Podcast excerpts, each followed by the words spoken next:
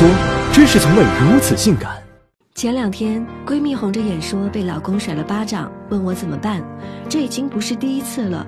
自从结了婚，只要她老公喝了酒，就会找各种理由打她，每次都决定要分开。但总挡不住渣男一哭二闹三下跪的戏码，没两天就被哄了回去。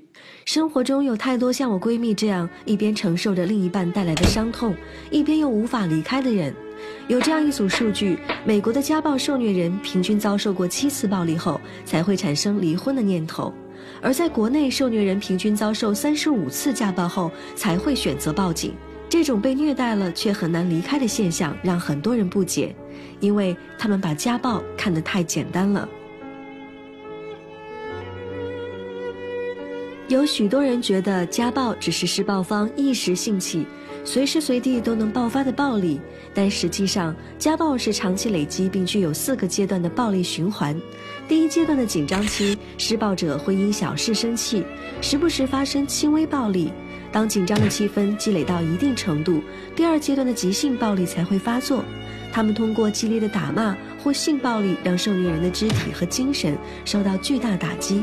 然而暴行结束后，就会进入第三阶段的忏悔期。施暴者会表现出十分后悔，有的下跪痛哭，有的买礼物讨好，有的甚至不惜自残以求得原谅。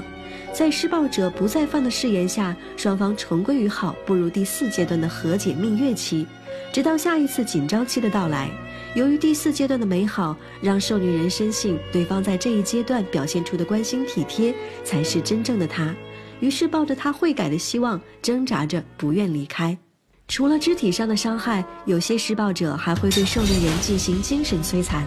通常他们会以受虐人的过失为理由进行家暴，在“要不是你没做好，我怎么会这样对你”的长期声讨中，受虐人逐渐失去对错的判断，以为真的都是自己的错。还有少数施暴者会把自己包装成受过严重创伤的可怜人，让受虐人认为自己是这个世界上唯一能帮助施虐者面对心魔的知心人。每当遭受打骂，就会产生一种难以言表的奉献感和殉道感。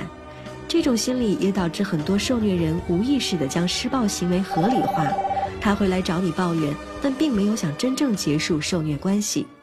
当然，还是有受虐人在几次家暴后就想过要逃离，甚至做出了比我们想象中还要周密的逃离计划，但他们又会担心逃脱失败后遭受更加残暴的打骂，所以迟迟不敢行动。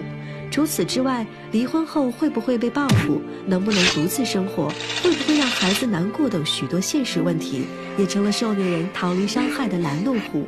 太多的不确定，最终让受虐人更愿意自我催眠，抱着侥幸，盼着对方能回到原来的样子。但事实证明，他根本不会悔改。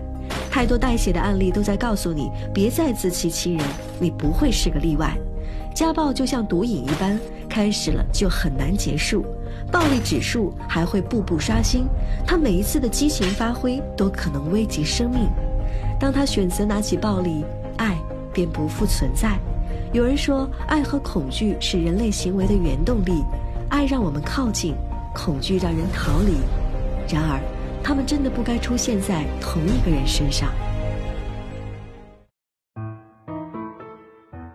头怎么破的呀？和老婆打架，被老婆拿酒瓶砸的。小伙子，你这已经不错了。上个月一男的被他老婆打的浑身缠着绷带，包的跟个木乃伊似的。大爷，那个也是我呀。